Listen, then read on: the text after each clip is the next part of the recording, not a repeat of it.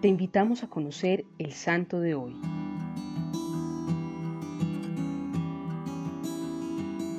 Los joyeros, orfebres, forjadores, mecánicos, metalúrgicos, cocheros y negociadores de caballos tienen como patrono a San Eligio, un obispo que se dedicó a varios de estos oficios con una honestidad extraordinaria. San Eligio nació en el 588 en Chaptelat. Pertenecía a una familia acomodada de campesinos que trabajaba su propia tierra en una época donde la mayoría de terratenientes encargaban el trabajo a sus esclavos. Cuando creció, su padre, que era un artista, vio en Eligio cualidades excepcionales para el arte y lo envió a trabajar bajo la dirección de Abón, quien fundía la moneda real según los antiguos métodos romanos. Eligio ahorró parte de las ganancias provenientes de su familia y las utilizó para la caridad con los pobres y los esclavos. Era tan hábil con los metales como honesto con sus cuentas y sus trabajos. Clotario II le encomendó la fabricación de un trono adornado con oro y piedras preciosas, pero con el material recibido el joven artista hizo dos tronos. El rey quedó admirado con su honradez, inteligencia y habilidad y lo nombró jefe de la Casa de la Moneda.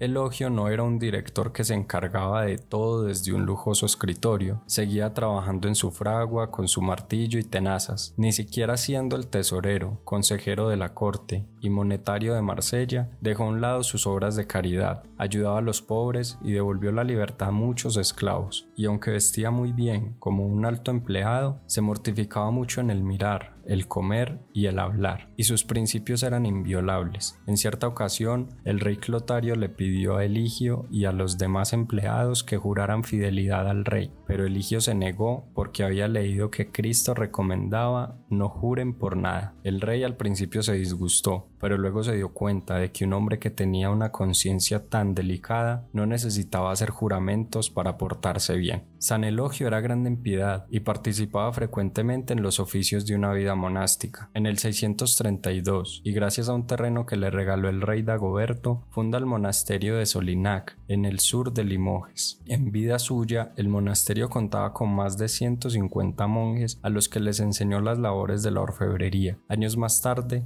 funda el primer monasterio femenino de París, cuya dirección confió a Santa Aurea. Con la muerte del rey Dagoberto, Eligio deja la corte y se dedica a la vida monástica. Es ordenado sacerdote en el 641 y recibe el episcopado de Noyon y Tournai, donde pone todo su celo en la misión apostólica. San Eligio murió el 1 de diciembre del año 660, rodeado del personal que trabajaba en su casa, por quienes prometió orar.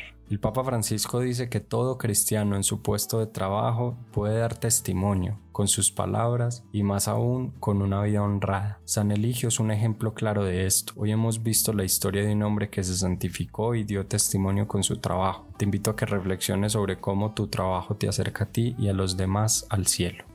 Señor Jesús, te pido por la intercesión de San Eligio que me concedas tener siempre un trabajo digno, en el que pueda entregar mis dones al servicio de los demás y que con mi testimonio pueda darte siempre a conocer.